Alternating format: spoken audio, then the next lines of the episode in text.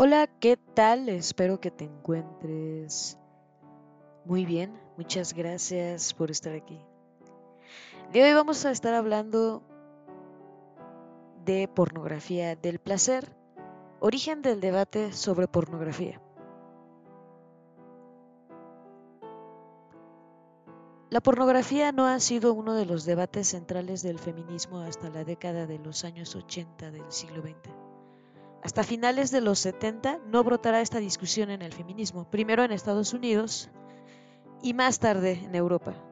A pesar de que la pornografía, tal y como la conceptualizaron las feministas radicales, encierra un discurso de odio hacia las mujeres, no se convirtió en un objetivo teórico y político preferente para el movimiento feminista, probablemente por tres razones distintas. La primera porque la pornografía en esa época era un fenómeno social con una presencia escasa en comparación al fenómeno de masas que en el siglo XXI. Y bueno, la segunda, porque el movimiento feminista ha tenido que dar respuestas políticas inmediatas a déficits de derechos civiles y políticos, pero también a violencias que amenazaban y hacían peligrar la vida de muchas mujeres. En ese contexto, se priorizaron otras vindicaciones feministas y otras denuncias frente a la pornografía. La tercera razón está vinculada al estallido político del feminismo en los años 70. Fue necesario un rearme político del feminismo para que la pornografía se colocase en el centro de su análisis.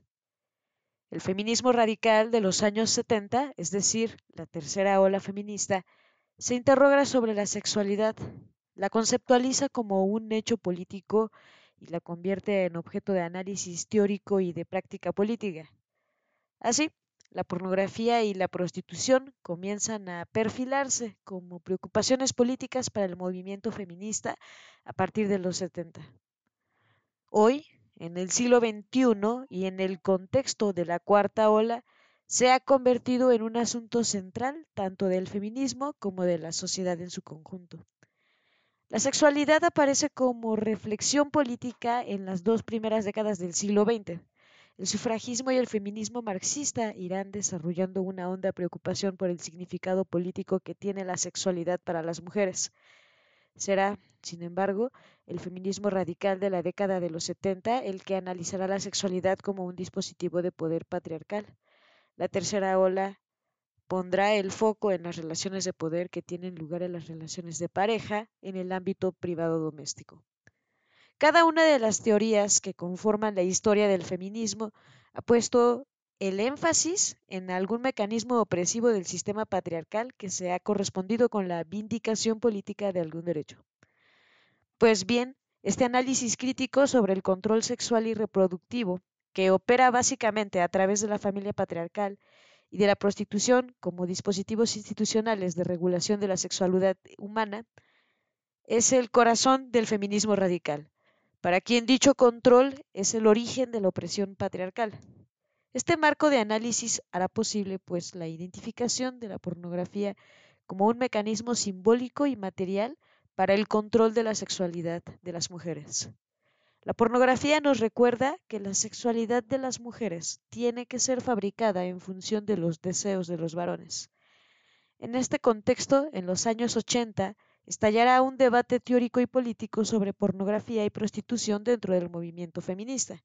El feminismo radical y sus teorías más significativas, Kate Millett, Kathleen Barry, Adrienne Rich, Catherine McKinnon, Susan Brown Miller, Andrea Dorkin, entre otras, conceptualizarán estas prácticas sociales como patriarcales. En el otro extremo, Gail Rubin, Carol Benz o Alice Eccles, Eccles perdón, las defenderán como manifestaciones de la sexualidad o de la libertad sexual. Vamos a verlo a más detalle. Las feministas que conceptualizan la prostitución y la pornografía como instituciones patriarcales advierten que esas realidades sociales son producto de la jerarquía patriarcal y manifestaciones de la violencia sexual. Asimismo, subrayan que los varones en el marco de las estructuras patriarcales existentes crean instituciones, prácticas y definiciones sociales con el objetivo de legitimar el, acceso sexual a los cuerpos de las mujeres. El feminismo radical entiende la prostitución y la pornografía como privilegios masculinos y como instituciones centrales del entramado institucional patriarcal. Por el contrario, las feministas que defienden la legitimidad de la pornografía no ponen el foco en la desigualdad ni en la jerarquía de género. No niegan la desigualdad inherente a esta práctica social, pero no creen que sea suficiente significativa como para impugnarla.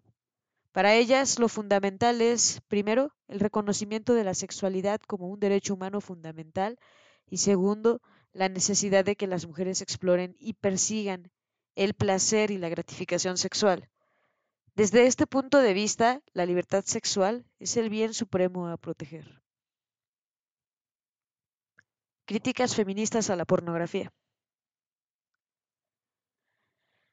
La crítica a la pornografía y a la prostitución está presente en todas las feministas radicales. En el marco de la tercera ola feminista surgirá una figura fundamental de la crítica teórica y la lucha política contra la pornografía, Andrea Dworkin. Esta escritora feminista, en muchas ocasiones, y tomando como punto de partida su propia experiencia individual, creará contra viento y marea una obra atrevida, insolente y llena de autenticidad en la que argumentará que la pornografía es un discurso de odio hacia las mujeres. En la misma dirección, destacará que la propuesta pornográfica, a su juicio, es un proyecto de destrucción de la humanidad de las mujeres. Para Andrea Dworkin, la pornografía es una práctica necesaria para la política sexual del patriarcado y por ello debe ocupar un espacio relevante como objeto de análisis en cualquier teoría de la desigualdad entre géneros. Afirma también que la pornografía es útil para mantener la jerarquía patriarcal. Al igual que McKinnon y Barry, Durkin defiende que la pornografía contribuye a la creación y definición de la normatividad femenina. Esta autora sostiene que la funcionalidad de la pornografía hay que buscarla en la cultura patriarcal, pues ésta atribuye a los varones el derecho a poseer a las mujeres. En otros términos, la cultura patriarcal favorece la posición de dominio masculino, de tal forma que la pornografía ofrece dos modelos de normatividad. La masculina, presentada con los atributos naturales de agresividad, dominio y poder, y la femenina con las características de pasividad, sumisión y no poder. En el porno, el deseo masoquista de las mujeres es definido como si fuese un hecho natural, la consecuencia más peligrosa se deriva de la, que la pornografía es un elemento fundamental del aprendizaje. En otros términos, el porno tiene una enorme capacidad socializadora y por ello ejerce gran influencia a la hora de establecer cómo deben ser creados socialmente los hombres y mujeres. Caitlin Berry, socióloga y feminista radical, publica en 1979 un texto ya clásico sobre violencia patriarcal, esclavitud sexual de la mujer. En este libro expone que la pornografía y la prostitución son instituciones políticas fundamentales para la reproducción del patriarcado. Barry afirma que la pornografía es un vehículo de comunicación de la misoginia, un dispositivo muy útil en la difusión de la ideología sexista y una manifestación de la violencia patriarcal. Sus argumentos se resumen así. En primer lugar, la pornografía objetualiza a las mujeres y las convierte en solo cuerpos. En segundo lugar, en la pornografía se cosifica a los varones como agresores todopoderosos y a las mujeres como mercancías sexuales. En tercer lugar, atribuye a reforzar la masculinidad más hegemónicamente patriarcal en el contexto de la heterosexualidad en cuarto lugar, utiliza los prejuicios sexuales más conservadores y racistas, como por ejemplo la utilización de varones negros como prototipos de gran potencia sexual. En quinto lugar, la autora subraya que lo sustancial de la experiencia pornográfica en términos de contenidos, emociones y respuestas emocionales queda integrado en el campo de nuestra experiencia y como todas las experiencias, contribuye a moldear la personalidad a configurar el comportamiento, a definir los valores y a determinar las actitudes de la persona. Por último, la pornografía es el vehículo principal de incorporación del sadismo cultural a las prácticas sexuales individuales. Caitlin Barry sostiene que el sadismo es el elemento dominante de las mujeres pornográficas y actúa como mecanismo principal de creación de fantasías y entretenimiento.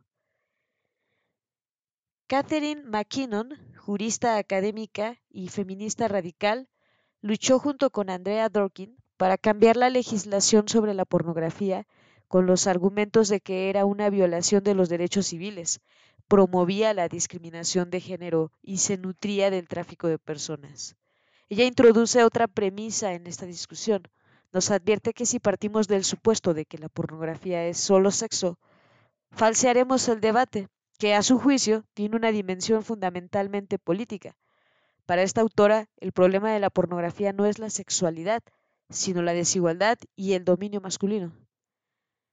McKinnon subraya lo que está en juego es la situación de las mujeres. La idea de fondo es que la pornografía es una narrativa en la que se expresa tanto el discurso de la inferioridad de las mujeres como el de la supremacía masculina.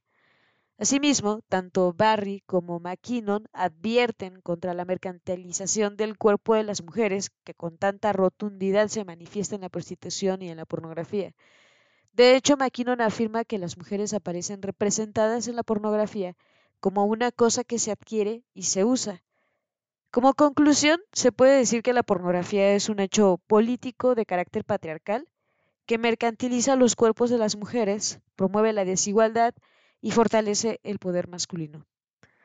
También Adrian Rich critica la pornografía con argumentos semejantes a los de las autoras anteriormente citadas, señala que las representaciones pornográficas están pobladas de imágenes sádicas y degradantes en las que las mujeres son objeto del apetito sexual masculino. La pornografía muestra a las mujeres como si fuesen mercancías para ser consumidas por hombres. Rich asume su posición sobre la pornografía así. El lenguaje más pernicioso comunicado por la pornografía es que las mujeres son las presas sexuales del hombre y que les encanta, que la sexualidad y la violencia son congruentes y que para las mujeres el sexo es esencialmente masoquista, la humillación placentera y el abuso físico erótico. A modo de síntesis de los análisis críticos del feminismo radical norteamericano sobre la pornografía, se pueden inferir varias conclusiones. La primera es que el porno no es un hecho aislado en la sociedad, sino que es una práctica social originada en el interior de la cultura patriarcal. La segunda es que es un dispositivo fundamental para la dominación patriarcal. La tercera es que el porno representa a las mujeres como seres radicalmente sexualizados y pasivos que cumplen la función de disponibilidad sexual para los varones. En contraposición a esta, la cuarta es que los varones son representados como seres activos que necesitan acceder sexualmente al cuerpo de las mujeres como condición de posibilidad de su masculinidad. La quinta, que estas dos definiciones de lo masculino y lo femenino son mostradas como atributos naturales y por último, la sexta conclusión es que el parámetro de la sexualidad masculina opera casi siempre con dosis mayores o menores de violencia y agresividad. Argumentos en defensa de la pornografía. Al otro lado de este debate, el argumento esencial de las posiciones que defienden el uso de la pornografía gira en torno a la libertad sexual. Gay Rubin antropóloga norteamericana, señala la necesidad de elaborar una teoría radical del sexo que ponga de manifiesto la injusticia e-, erótica y la opresión sexual. Esta antropóloga advierte además que esta teoría debe transmitir con autenticidad la crueldad de la persecución sexual. Cualquier teoría radical de la sexualidad explicará debe huir del esencialismo biológico y encaminarse hacia una propuesta constructivista de la sexualidad. Rubin argumenta que existe un sistema general de estratificación sexual que jerarquiza las sexualidades y en cuya cúspide están la heterosexualidad y la monogamia y en la base inferior las formas del deseo sexual no apropiadas. El resultado es una significativa injusticia sexual con aquellos grupos eróticos que no se adaptan al parámetro de sexualidad hegemónica. Las sociedades occidentales modernas evalúan los actos sexuales según un sistema jerárquico de valor sexual. Las castas sexuales más despreciadas incluyen normalmente a, los transexuales, travestis, fetichistas, masoquistas, trabajadores del sexo. El sexo, advertirá Rubin, es un vector de opresión para sadomasoquistas, gays o pedófilos, entre otros.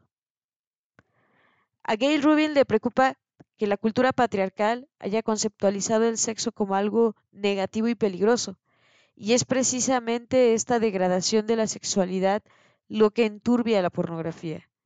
La crítica de Rubin, sin embargo, no está orientada a la identificación de los mecanismos de opresión patriarcal, sino de aquellos otros que ah, obstaculizan la libertad sexual de los grupos marcados por sexualidades no normativas.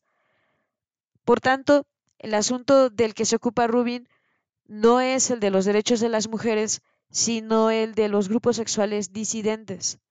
La reflexión, en consecuencia, es si esta reclamación de libertad sexual tiene un carácter sustantivamente feminista o no. La posición de Rubin respecto a la pornografía y la prostitución es que la industria del sexo es una expresión de la libertad sexual. Por eso hay que defender a los trabajadores y empresarios de esta industria que además son estigmatizados socialmente. Rubin explica que la industria del sexo no es ciertamente una utopía feminista, pero simplemente refleja el sexismo imperante en la sociedad en su conjunto. De su reflexión se infiere que la defensa de la sexualidad o de la libertad sexual es un valor político absoluto frente a la posible eh, crítica a las estructuras de dominio masculino que al fin hacen que la pornografía y la prostitución existan.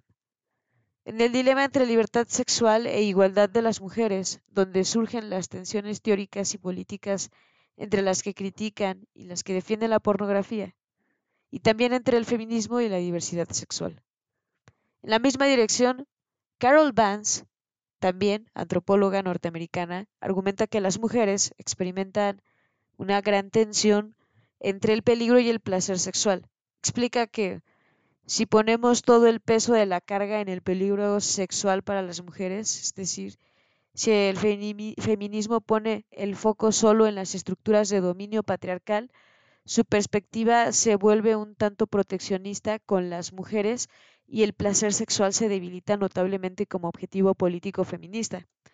Por el contrario, si iluminamos el placer y la gratificación sexual, se fortalece la libre elección de las mujeres, o sea, la libertad, y se afirma la idea de estas como seres libres y activos. No obstante, ella señala también un riesgo para el placer sexual, la eficacia de los mecanismos de control social sobre las formas de vivir la sexualidad que han interiorizado las propias mujeres en función del peligro sexual. La pregunta a la que intenta responder Vance es cómo se puede reducir el peligro sexual para las mujeres y aumentar sus posibilidades de placer. Se pregunta si las mujeres pueden ser agentes sexuales y afirma que si el lugar de, del placer en el espacio público es reducido, y el ámbito privado es culpable, los individuos no ganan poder. Esta antropóloga reclama libertad sexual para las mujeres y para todos los colectivos marcados por sexualidades disidentes, y además subraya la necesidad de que el feminismo integre esta reclamación y haga de la misma un objetivo político. El feminismo debe dirigirse al placer sexual como un derecho fundamental que no puede ser pospuesto a un tiempo mejor o más fácil, y advierte que el énfasis en el peligro fue útil en sus comienzos, en los inicios del feminismo, como ruptura ideológica, pero que ahora es poco dialéctico y simplista. Por su parte, Alice Eccles, historiadora norteamericana, critica a las feministas radicales y subraya que la cuestión de fondo es que las feministas del movimiento antipornografía prefieran limitar la sexualidad en vez de explorarla y de arriesgarse a descubrir el desajuste entre sus deseos y su actitud política. Esta autora explica que en el análisis de las feministas culturales, el peligro sexual determina de tal modo la vida de las mujeres que excluye cualquier consideración del placer. Las autoras que consideran que la pornografía debe ser protegida en cuanto que manifestación de la libertad sexual parten del supuesto de que el deseo femenino ha sido construido socialmente para mostrar reservas frente al erotismo y la sexualidad, de manera que la pornografía no despierte en ellos, en ellas, casi ningún interés. De ahí que pese más en sus análisis la libertad sexual que la violencia patriarcal. ¿Qué hacer con la violencia sexual hondamente inscrita en las entrañas del patriarcado? ¿Y qué hacer con los privilegios masculinos también representados en la pornografía y en la prostitución? Para estas teóricas, el objetivo del feminismo radical, que en conveniencia con el conservadurismo moral, es silenciar y reprimir el deseo sexual femenino. Por eso les preocupa sobremanera la utilización de la censura por parte del Estado. Las autoras pro pornografía fueron muy criticadas en los intentos de McKinnon y Dworkin de cambiar la legislación sobre la pornografía para desactivar las representaciones sexualizadas y violentas de las mujeres en el porno. Algunas consideraciones del debate sobre la pornografía. Las dos grandes tesis sobre pornografía que se gestan en los años 70 y se consolidan en la década de los 80, una crítica entre apologética, están vertebradas alrededor de diferentes argumentaciones. La primera de ellas en torno a las estructuras de poder sobre la que se sustentan ambas posiciones. Las autoras antipornografía colocan en el eje del debate los sistemas patriarcal y capitalista y por ello sostienen que el porno no puede ser normativamente evaluado fuera de estas estructuras de dominio que le proporcionan sentido de existencia. El hecho de que la pornografía, así como la prostitución o los vientres de alquiler, se desarrollen en contextos sociales y económicos marcados por el dominio masculino y la subordinación de las mujeres, contribuye a explicar por qué en la pornografía hay un discurso de desprecio y odio hacia las mujeres y por qué son los varones los que tienen una posición de poder en los productos pornográficos. ¿Se puede enjuiciar la pornografía sin tener en cuenta la posición de hegemonía masculina en nuestras sociedades? ¿Se puede entender el papel social que desempeña el porno sin considerar que las mujeres ocupan posiciones devaluadas en el mercado laboral que hacen la mayor parte del trabajo gratuito en el hogar, que son objeto de violencia sexual y física, que tienen escasos espacios de influencia y autoridad y que el imaginario cultural emite continuamente imágenes y mensajes de sexualización de lo femenino? Por otro lado, no se pueden separar la pornografía y la prostitución de la feminización de la pobreza y de las relaciones de clase. La industria pornográfica se alimenta de mujeres con escasos recursos que mayoritariamente han sido socializadas en la indefensión y el engaño. Para incluir la pornografía es un hecho social que se gesta en sociedades marcadas por la desigualdad de género. La estratificación patriarcal y la estratificación de clase son variables explicativas sobre la posición de las mujeres en la pornografía y en la prostitución. Por su parte, las autoras que defienden la pornografía colocan en el centro de su análisis la estratificación sexual, es decir, la opresión y la persecución sexual. Explican que hay seres humanos de primera, los heterosexuales, y seres humanos de segunda, los que tienen sexualidades disidentes. Según esta corriente, los primeros gozan de legitimidad social, y eso les confiere poder, mientras que los segundos son objeto de crítica de falta de aceptación y de respeto social. El estigma y la condena social son el caldo de cultivo ideológico en el que se desenvuelven. La falta de legitimidad social les priva de poder y les hace objeto de opresión sexual. La sexualidad para estas autoras es una poderosa instancia de jerarquización social.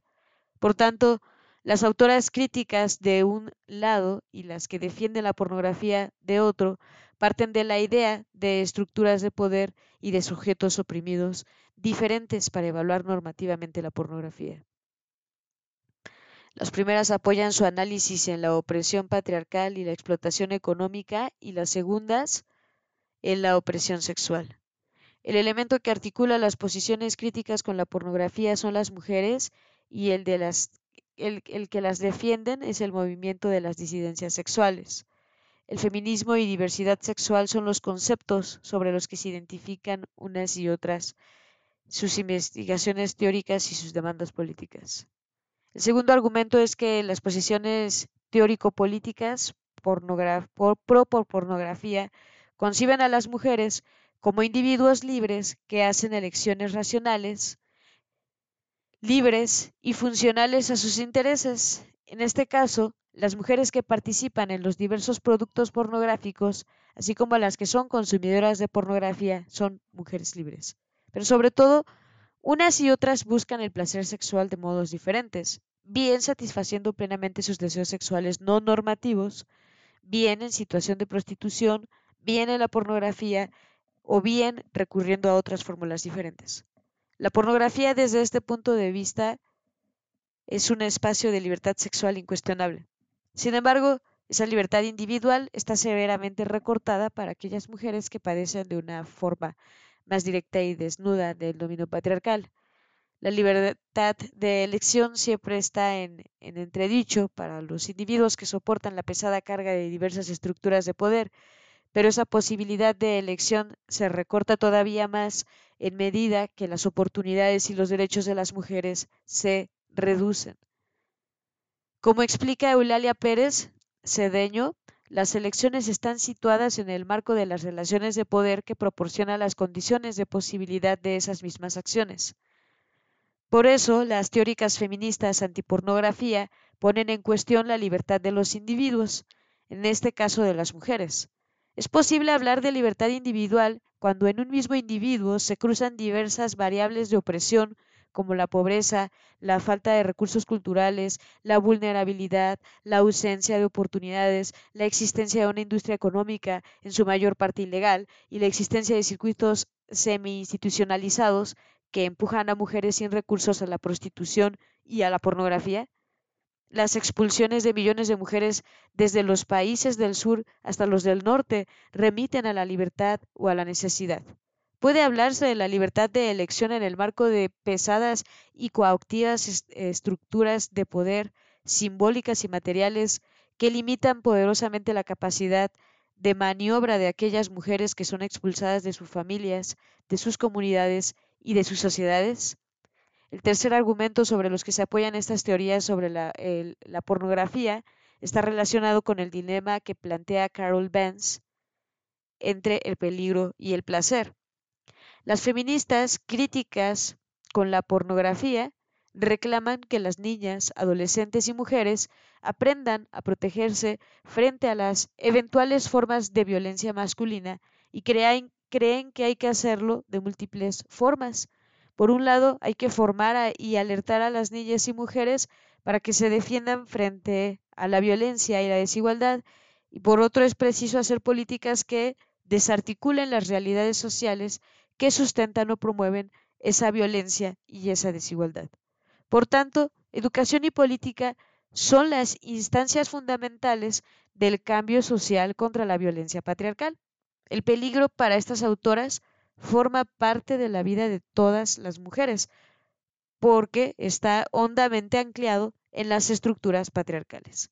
La violencia masculina está arraigada en una cultura que posee múltiples dispositivos para reproducirse, y la pornografía es uno de ellos. El porno socializa a los varones en la agresión y en la negociación de la sexualidad y a las mujeres en la aceptación de que el deseo masculino debe ser satisfecho por ellas prioritariamente. Frente a esta argumentación, las defensoras de la pornografía colocan el placer en el centro de la vida de las mujeres. Explica que sin placer se pierde el poder, de tal modo que frente a las agresiones sexuales, es decir, frente al peligro, lo fundamental es explorar el deseo y no subordinarlo a la seguridad. La conquista del placer no será fácil. Los obstáculos serán muchos, los varones no lo facilitarán, pero hay que arriesgarse, tal y como lo explica Virgin Despentes. El placer es el valor primordial en el pensamiento de las autoras pro pornografía aunque el precio a pagar por perseguirlo sea el de la agresión sexual. Si abandonamos el deseo, el conservadurismo moral habrá ganado la partida. En cuarto lugar, tenemos el argumento más decisivo para unas y otras, el que contrapone la libertad individual a la igualdad. Los pensamientos críticos han articulado su proyecto político alrededor de la reclamación de igualdad. El supuesto del que parten es que la libertad sin igualdad deja sin oportunidades a quienes no tienen recursos económicos y culturales, porque el mercado es entonces el que fabrica deseos y se ocupa de crear dispositivos para convertirlos en necesidades. Por eso, estas autoras analizan la pornografía como una práctica social que es ofrecida a través de diferentes mecanismos, engaño, presión, coacción o violencia, entre otros a las mujeres que están en la parte de abajo de la pirámide social patriarcal. Por el contrario, las autoras que defienden la pornografía lo hacen en nombre de la libertad. Ellas conciben la libertad sexual como un valor político absoluto que no debe estar subordinado en ningún caso a la igualdad. Este análisis, sin embargo, tiene un significativo déficit normativo porque no discrimina si quien tiene deseos ni quien puede ejercer su libertad es hombre o mujer. La libertad sexual no puede ser ciega a esto, pues ambos sexos están jerarquizados. Es decir, no puede desconocer el sexo de quien elige hacer realidad su deseo y de quien está al servicio de quien ha elegido ese deseo. Los deseos no operan en el vacío, sino que se desarrollan en sociedades fuertemente estratificadas desde el punto de vista patriarcal de clase racial o de otro tipo. No se cumplen los deseos de quien los tiene, sino de quien tiene las condiciones económicas y culturales para poder satisfacerlos. La posición de subordinación y explotación de las mujeres en las sociedades patriarcales dificulta severamente el ejercicio de la libertad sexual. Tiene que tener algunos límites de la, la libertad. ¿Y qué pasa cuando la libertad de expresión se manifiesta como vehículo que daña a terceros? Por último, en quinto lugar, la demanda de las autoras pornografía al feminismo para este movimiento social incluye la reclamación de libertad sexual en su proyecto político es inquietante. ¿Qué libertad sexual no debe defender el feminismo? ¿La de las mujeres o de las disidencias sexuales? ¿Debe asumir y liderar el feminismo reclamaciones de derechos para grupos sociales que no sean las mujeres? No parece discutible que el feminismo Solo puede y debe hacerse cargo de la libertad sexual de las mujeres. La defensa de la libertad sexual de otros colectivos tiene que ser defendida por aquellos movimientos sociales y políticos que los representan. Esta tensión política y discursiva entre el movimiento feminista y el movimiento de la diversidad sexual en relación a la pornografía está muy bien expresada por Manuel José Rengifo. Aún reconociendo el carácter patriarcal del material pornográfico, los movimientos anticensura estarán por inclinarse en esta última medida, por defender un bien superior, la expresión de la diversidad sexual. En ese sentido, conceden un valor potencial a la plataforma pornográfica como una base que entregaría la posibilidad de expresar esa diversidad. Es preciso preguntarse a quién da voz la pornografía, al deseo masculino o al femenino. Las mujeres despreciadas, humilladas, agredidas y cosificadas de las imágenes pornográficas están expresando su libertad sexual en los diversos productos pornográficos. La libertad sexual de las mujeres no se encarna en la pornografía porque ser Dayá no puede ser leído como un acto de libertad a pesar de que se acuda a la voluntad y al consentimiento como fuente de legitimación la cuestión fundamental es que las autoras que defienden la pornografía y el feminismo y, en el mismo paquete la prostitución no tienen como eje de su proyecto político el deseo de las mujeres. En el imaginario de estas autoras están las disidencias sexuales, el razonamiento de que en la pornografía y en la prostitución caben prácticas sexuales no normativas pueden ser una estrategia útil para visibilizar las sexualidades no heteronormativas, pero no es el objetivo político del feminismo. Sin embargo, Quien puede representar mejor esa idea es el denominado posporno, que marca distancias críticas con el porno mainstream, aunque en realidad no presenta como una alternativa a la pornografía hegemónica porque es sobre todo un movimiento contracultural. Si el precio por normalizar estas prácticas disidentes de vivir la sexualidad es proteger y defender el porno mainstream, sabiendo que tiene casi 100% del control de la industria, es una mala operación para el feminismo y también para las mujeres, porque quizá pueda leerse como liberador y desestigmatizador para las minorías sexuales, pero como contrapartida sobresexualiza y objetualiza a las mujeres con el propósito de mercantilizar sus cuerpos y su sexualidad. Por el contrario, las teóricas antipornografía tienen una visión opuesta, pues en primer lugar, estiman que la pornografía y la prostitución son a la vez causa y efecto de las estructuras patriarcales, y en segundo lugar, porque dañan no solo a las mujeres que participan en la industria del sexo, sino a todas las demás. En efecto, la pornografía difunde imágenes de mujeres que experimentan placer cuando son agredidas en las relaciones sexuales. La preocupación de las feministas antipornografía es que esas representaciones influyan en el comportamiento sexual de varones y mujeres, tal y como se ha mostrado en numerosos estudios que se han realizado sobre esta cuestión.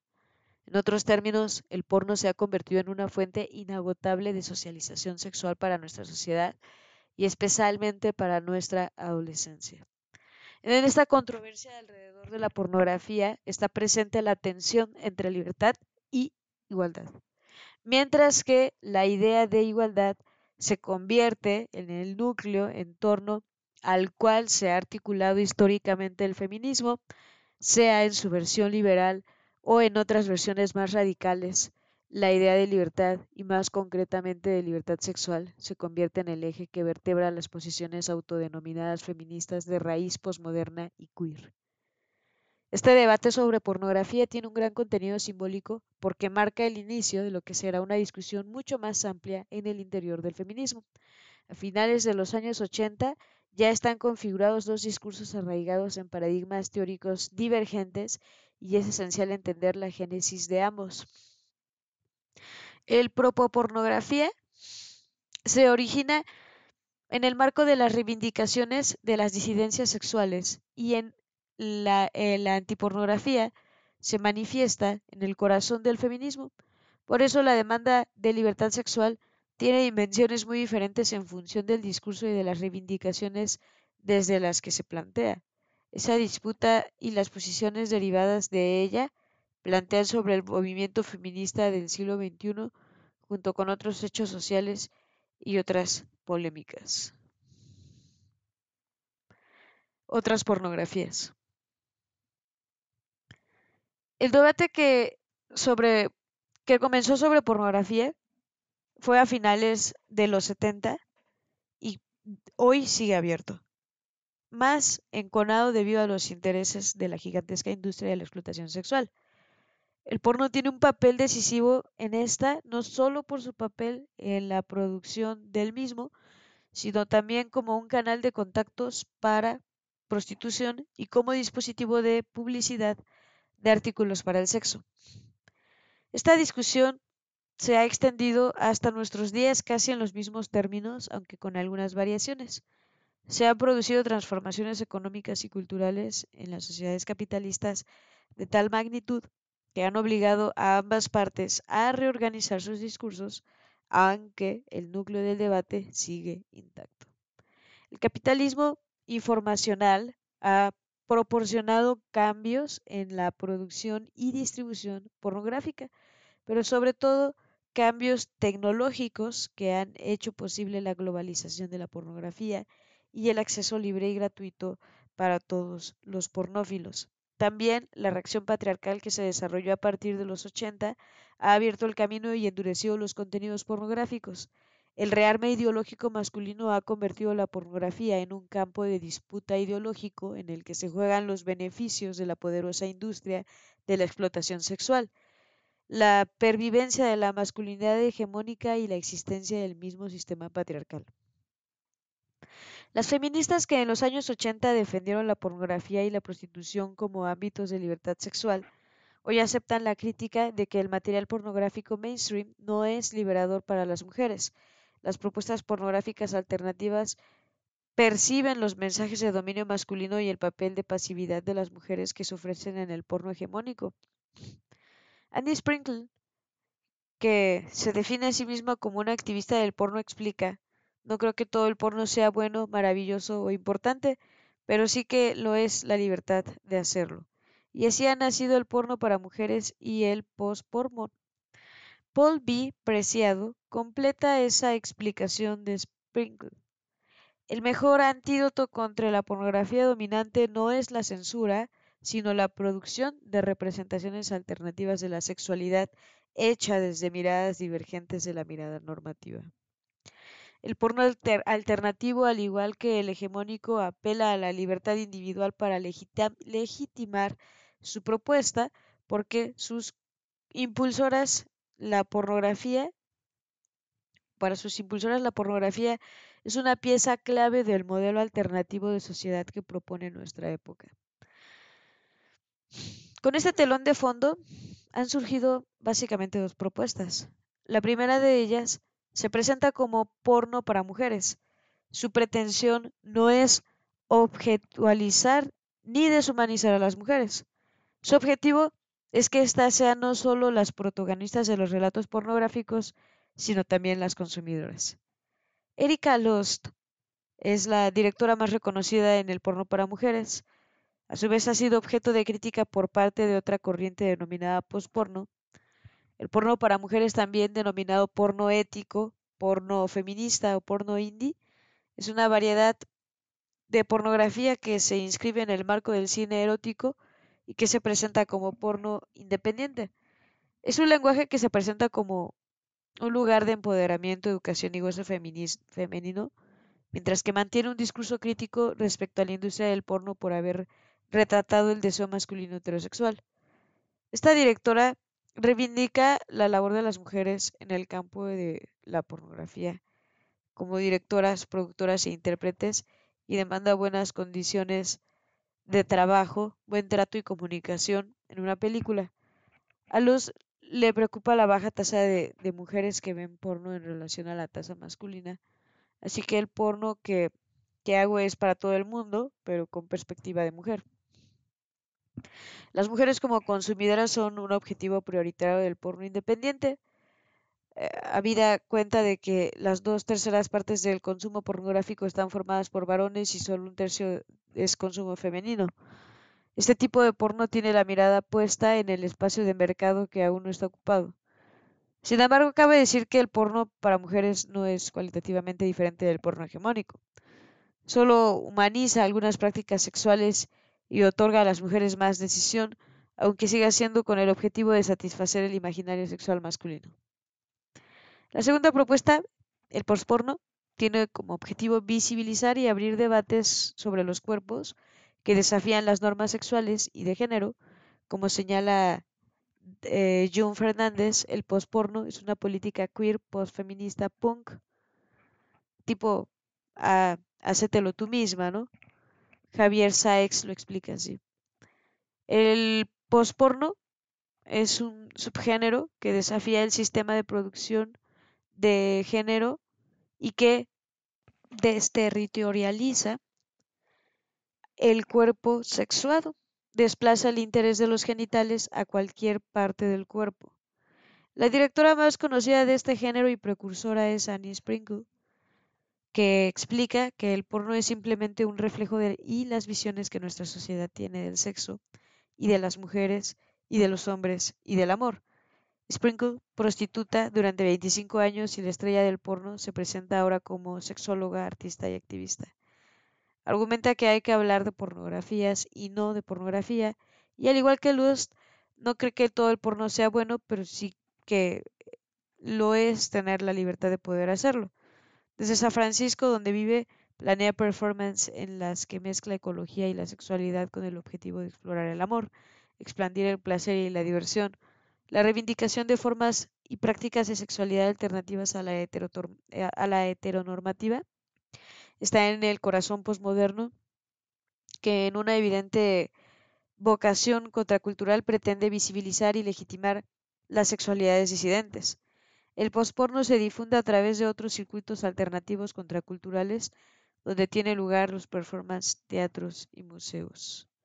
Las denominadas feministas prosexo no solo han reelaborado los discursos a favor de la pornografía y la prostitución, sino que han contribuido a la creación de un conglomerado ideológico revestido de feminismo en torno a la libertad sexual y a la legitimidad de las disidencias sexuales. Este nuevo feminismo, vertebrado alrededor del concepto de libertad individual y abrigado por la teoría queer, parte de que se han construido sujetos excluidos por el feminismo bien pensante. Por el contrario, señalarán el feminismo crítico con la pornografía, ven las diferencias amenazas a su ideal heterosexual y eurocéntrico de mujer. Frente a ese feminismo ecológico, hegemónico, blanco y colonial, proponen la búsqueda de un nuevo sujeto feminista que encontremos en los bajos fondos de la victimización femenina, es decir, en las trabajadoras sexuales, actrices porno e insumos sexuales. Virgin Despentes explica que se han producido un despertar crítico del, del proletariado del feminismo, cuyos sujetos son las prostitutas, lesbianas, violadas, marimochos y transexuales, mujeres que no son blancas, mujeres musulmanas, como dice Paul B. Preciado, casi todas. Ella misma argumenta, buena parte de este movimiento se estructura discursiva y políticamente en torno a los debates del feminismo contra la pornografía que comienza en Estados Unidos en los años 80 y que se conoce con el nombre de guerras feministas del sexo. Las autoras que defienden la pornografía alternativa exaltan la idea de libertad individual, hazlo tú misma. Se convierte en un emblema que apela a la acción individual. La pregunta es si estructuras sistemáticas de dominio pueden ser desactivadas a partir de la libertad individual. Su propuesta no es prohibir ni censurar las representaciones pornográficas aunque promuevan la violencia patriarcal, sino de debilitar esta pornografía mainstream a través de la irrupción de representaciones alternativas. Otra pregunta que debemos hacernos en manos de quién está la industria la declaración de intenciones que significa hazlo tú misma se entiende mejor en el contexto de la filosofía de exaltación del individualismo. Es preciso reflexionar sobre si las opciones individuales pueden desactivar estructuras de poder. Por el contrario, las autoras críticas con la pornografía ponen de manifiesto que la globalización no liberal ha cambiado cuantitativa y cualitativamente el mundo del porno. La transformación cuantitativa radica en que la pornografía hoy es una parte fundamental de la industria internacional de la explotación sexual, que se ha normalizado hasta el punto de que grandes corporaciones económicas participan activamente en ella. Por tanto, la pornografía es un negocio decisivo que se desarrolla en el cruce de la economía legal y la ilegal para el actual capitalismo informacional. Su expansión, expansión y globalización nada tienen que ver con el negocio de los años 80. Hoy se ha convertido en el medio más importante de los anuncios de contactos para el sexo libre y de pago. También es una plataforma excepcional para publicar productos relacionados con la industria del sexo y de la explotación sexual. Por ello mismo, las propuestas pornográficas alternativas difícilmente pueden tener influencia en el imaginario dominante de la sexualidad. Son más bien productos contra culturales minoritarios que aspiran a acceder al imaginario sexual hegenómico para así transformarlo. el cambio cualitativo, por su parte, está vinculado al aumento de prácticas sexuales agresivas con las mujeres en las representaciones pornográficas mainstream. El enderucimiento de la brutalidad de los contenidos son el sello de la pornografía del siglo XXI. A esto hay eh, que sumar que el capitalismo informacional ha contribuido a modificar las culturas sexuales de diversas regiones del planeta y a estandarizar las prácticas sexuales y agresivas y violentas contra las mujeres frente a la globalización de la pornografía hegemónica y a sus procesos industriales de producción y consumo, las propuestas alternativas apenas pueden crecer fuera de las grandes plataformas de distribución. A modo de conclusión, hay que señalar que las mujeres han sido patriarcalmente definidas como sexualidad, de modo que la reproducción y la seducción se han configurado como las dos caras de esa feminidad normativa. Pues bien, en la pornografía se sobrecarga la sexualidad de las mujeres y se les asigna el papel de la seducción. Precisamente por eso necesita reforzar el rol de seductoras de las mujeres. Si se hace de la seducción el núcleo de la normatividad femenina, entonces los varones desarrollarán correlativamente un uso activo de su sexualidad que solo puede concretarse en la disponibilidad sexual femenina. Como dice Andrew Rich, la sexualización de la mujer es una parte del trabajo, indispensable en la construcción normativa patriarcal de las mujeres. Ambas normatividades, la masculina y la femenina, encuentran en el porno un dispositivo esencial de la socialización. Y bueno, hasta aquí nos vamos a quedar por esta ocasión. Te agradezco muchísimo haberte quedado hasta el final. Nos escuchamos hasta la próxima.